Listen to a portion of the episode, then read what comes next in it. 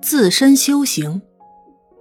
一，人不是向外奔走才是旅行，静静坐着思维也是旅行。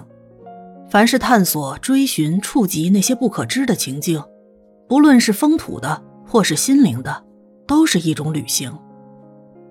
二，站在百尺竿头的人，若要更进一步，就不能向前飞跃，否则便会粉身碎骨。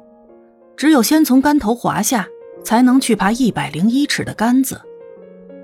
三，众生以菩提为烦恼，菩萨以烦恼为菩提。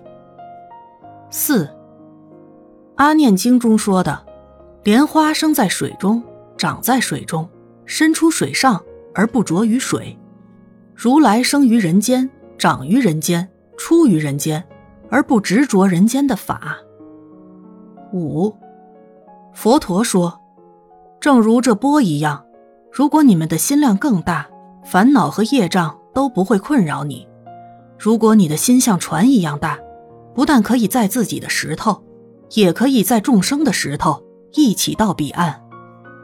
六，我们仿佛纵身于大浪，虽然紧紧抱住生命的浮木，却一点也没有能力抵挡巨浪，只是随风波浮沉，也才逐渐了解到因缘的不可思议，生命的大部分都是不可以预约的。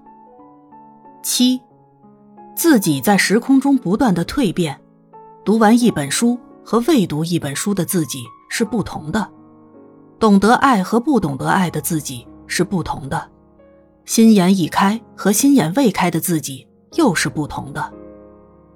八，生命也像是在走钢索或凌空飞跃，在危险中锻炼了勇气，在失败中确立了坚强。九，百货公司的香水百分之九十五都是水。只有百分之五不同，那是各家秘方。人也是这样，作为百分之九十五的东西，其实是很像的。比较起来，差别就是其中很关键性的百分之五，包括人的养成特色、人的快乐、痛苦、欲望。